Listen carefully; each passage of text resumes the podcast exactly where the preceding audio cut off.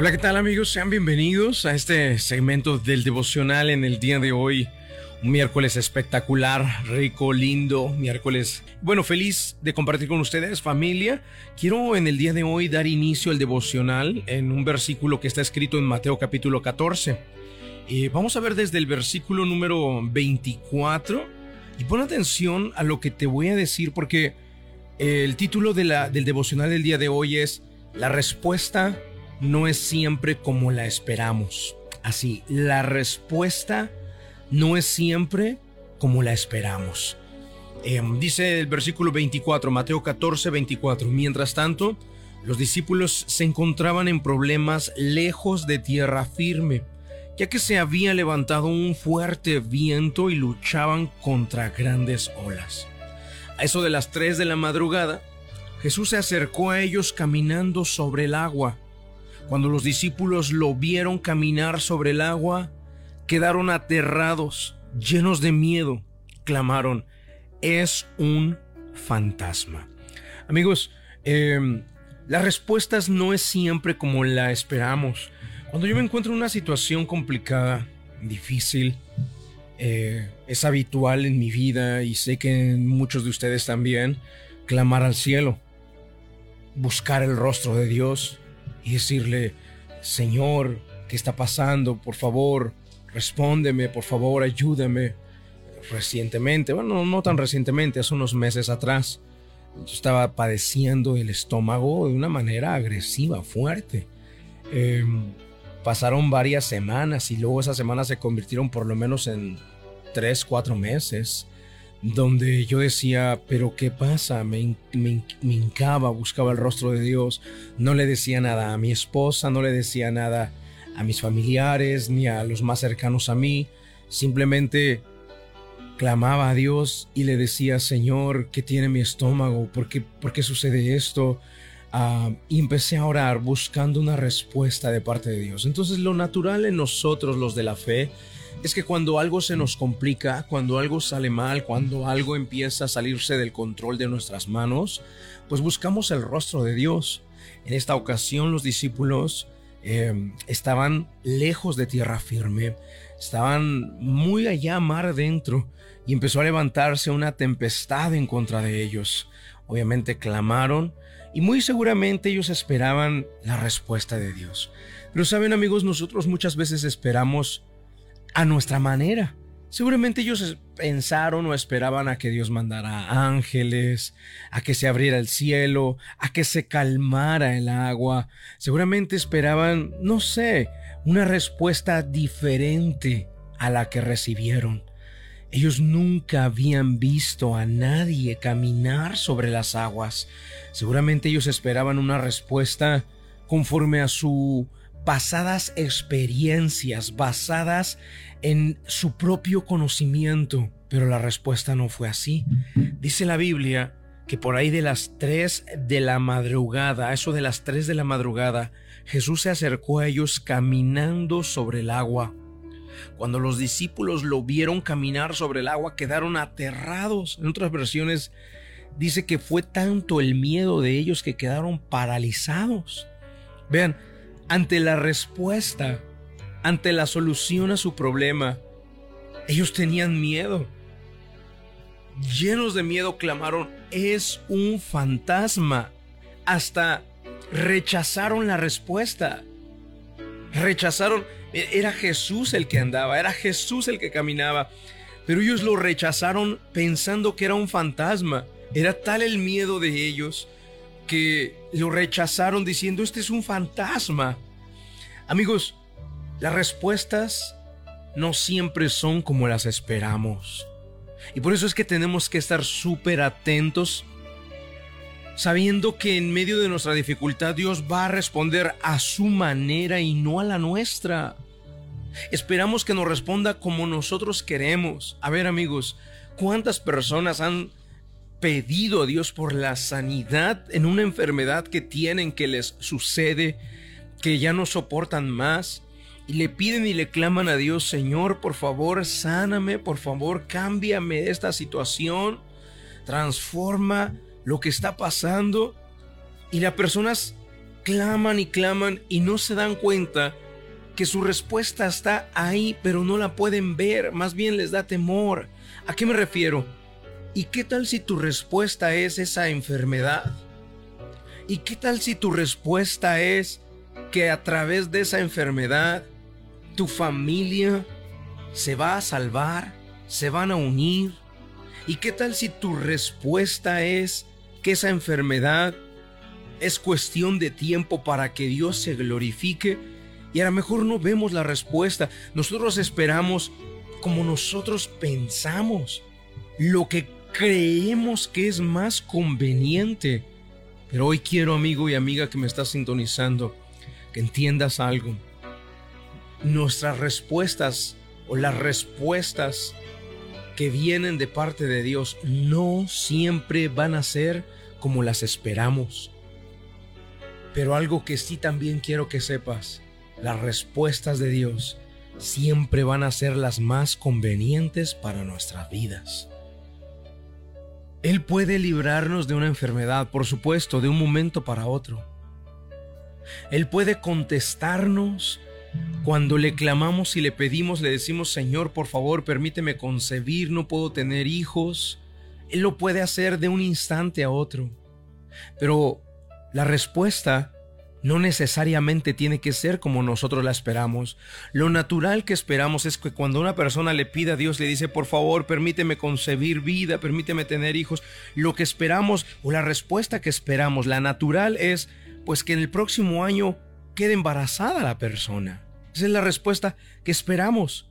Pero amigos, las respuestas de Dios no siempre son como nosotros lo esperamos. Lo que tenemos que confiar y aprender a confiar profundamente es que sus respuestas es lo que más nos conviene. Para con los discípulos, por ahí de las 3 de la madrugada, vino caminando sobre las aguas. Y ellos rechazaron la respuesta, tuvieron tanto miedo que pensaron que era un fantasma rechazándole al Señor Jesucristo. ¿Cuántas veces ustedes rechazaron una respuesta de Dios que era conveniente, pero que ustedes no la entendían y la rechazaron? ¿Cuántas veces ustedes recibiendo una respuesta de parte de Dios no la vieron ni se dieron cuenta? Alguna ocasión hace mucho tiempo, ¿no? Leía no sé si leí o me platicaron o lo vi entre las redes sociales. Y seguramente ustedes también, ¿no? Aquella anécdota ficticia, obviamente, pero que ilustra muy bien lo que son las respuestas de Dios. Aquella persona que se estaba ahogando, ¿no? Y que clamaba a Dios y le decía, por favor, Señor, por favor, ayúdame, me estoy ahogando. Y de pronto aparece por ahí olvídese el orden, ¿ok? Soy muy malo para contar historias, por eso casi no cuento historias, cuento mejor las de la Biblia, pero por ahí aparece este, un trozo de madera y la persona, lejos de agarrarlo para salvarse y de ver ahí la respuesta de Dios, no la, no la tomó pensando en que sería Dios el que descendería para salvarlo. Pasó el trozo de madera y se fue seguía clamando, Señor, por favor, eh, respóndeme, no aguanto más, me voy a sumergir, ya mis fuerzas se me están acabando. Y de pronto aparece una persona tirándole una soga, ¿no? Para que se detenga o se sostenga en la soga y lo pueda sacar.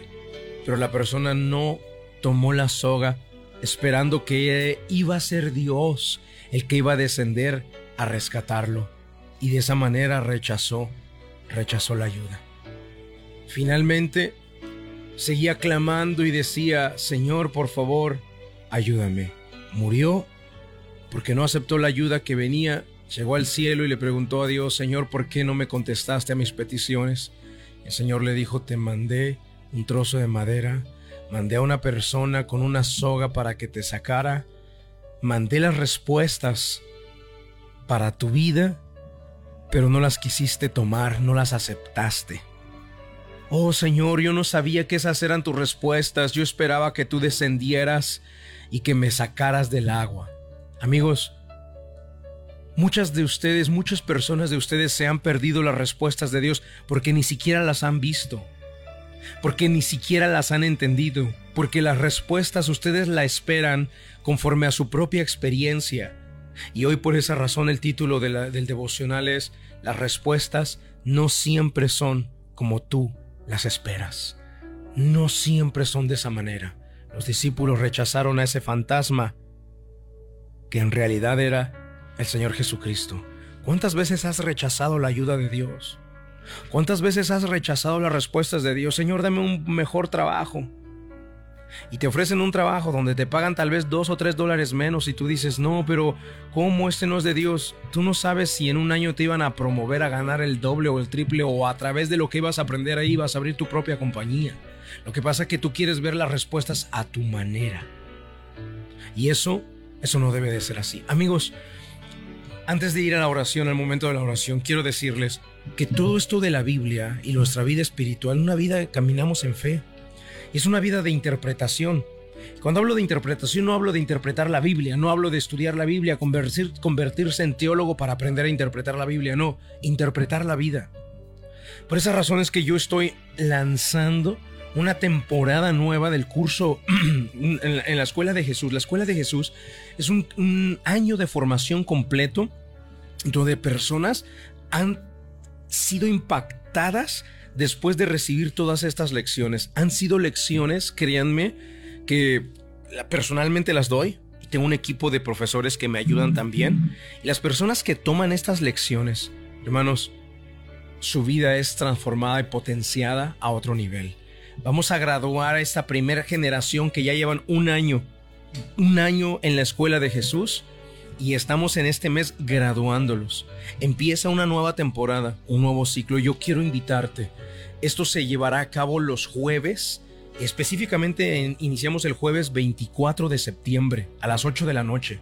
Desde tu casa, por medio del sistema de Zoom, puedes eh, tomar las lecciones. Son cinco lecciones en la primera etapa y los requisitos es muy sencillo. Consta, estas formaciones consta de dos días de la semana. Una el domingo. El domingo que tú vengas a la iglesia de Gwinnett puede ser en el horario de las 9 de la mañana o en el de las 11. Entonces el domingo. Ya es un hecho que tú vienes con tu familia. Eso no es mayor problema. Y el segundo requisito es eh, que los jueves a las 8 de la noche tomes la clase. Pasamos asistencia, eh, tenemos material, tenemos la clase y de ahí sigues creciendo y sigues avanzando. Si tú te quieres registrar, mándame un mensaje de WhatsApp al 678-206-1386. 678-206-1386, mensaje de WhatsApp o mensaje de texto. Ya me están escribiendo algunas personas, buenos días, yo me quiero registrar. Este es mi nombre y mi número y ya nos da su nombre, Mirna y Steven. Perfecto, están registrados ya. Eh, por acá también nos están escribiendo. Hola, buenos días. Yo me gustaría, por favor, que me tomaran en cuenta. Mi nombre es eh, Lorena. Y también me gustaría que mi esposo tomara el curso conmigo. Él se llama Manuel. Por supuesto, Lorena y Manuel están registrados. Y este es el último mensaje de, WhatsApp que me está llegando. Son tres que he recibido ahorita al 678-206-1386.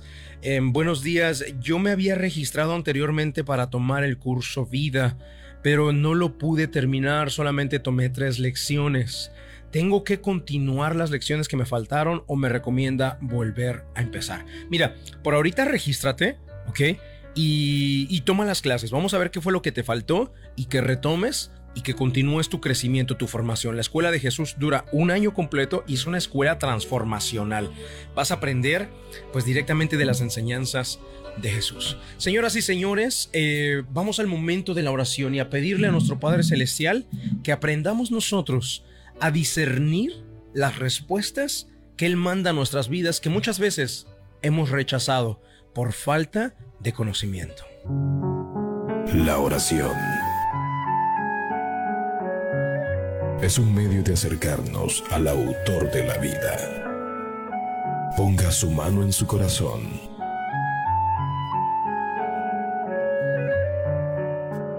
es momento de hacer oración. Vamos a hablar con Dios.